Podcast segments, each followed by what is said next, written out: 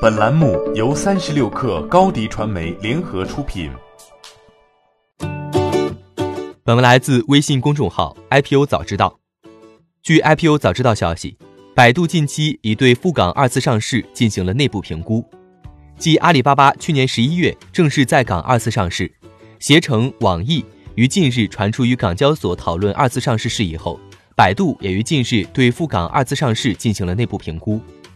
自二零一八年港交所修改上市条例，允许内地企业以第二上市形式在港挂牌，并允许同股不同权和未盈利的生物科技公司等在港上市，香港 IPO 市场逐渐走向更多元化、更具活力的道路。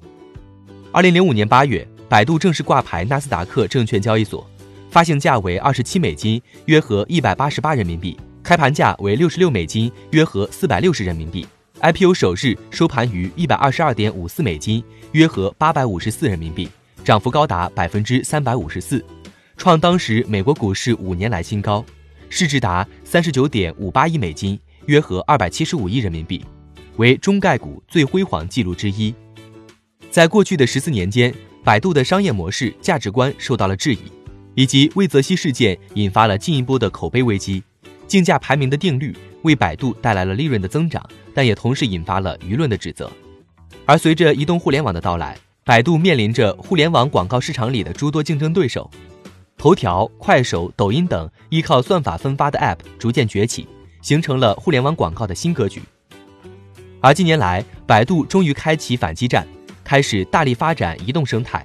业务核心由大搜索转向信息流业务，以投入换增长，提高创新力。二零一九年，百度经历了上市以来的首次亏损，其二零一九年第一季度营收为二百四十一亿元，同比增长百分之十五，但当期净亏损为三点二七亿元，其主要原因为流量获取成本的增加、销售管理和营销费用的增加，以及宏观经济放缓导致的广告收入的减少。而同年第三季度，得益于百度 App 端内搜索和信息流利润率得到大幅提高，从而推动整体利润率的改善。百度实现营收二百八十一亿元，在非美国通用会计准则下，净利润实现扭亏为盈，达到四十四亿元。百度认为，人工智能正在驱动数字经济向智能经济进化，因此将进一步在人工智能领域发挥技术优势，做智能经济时代的建设者。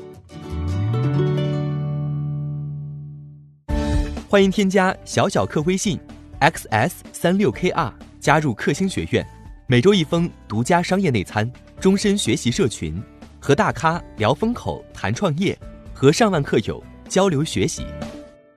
高迪传媒，我们制造影响力。商务合作，请关注新浪微博高迪传媒。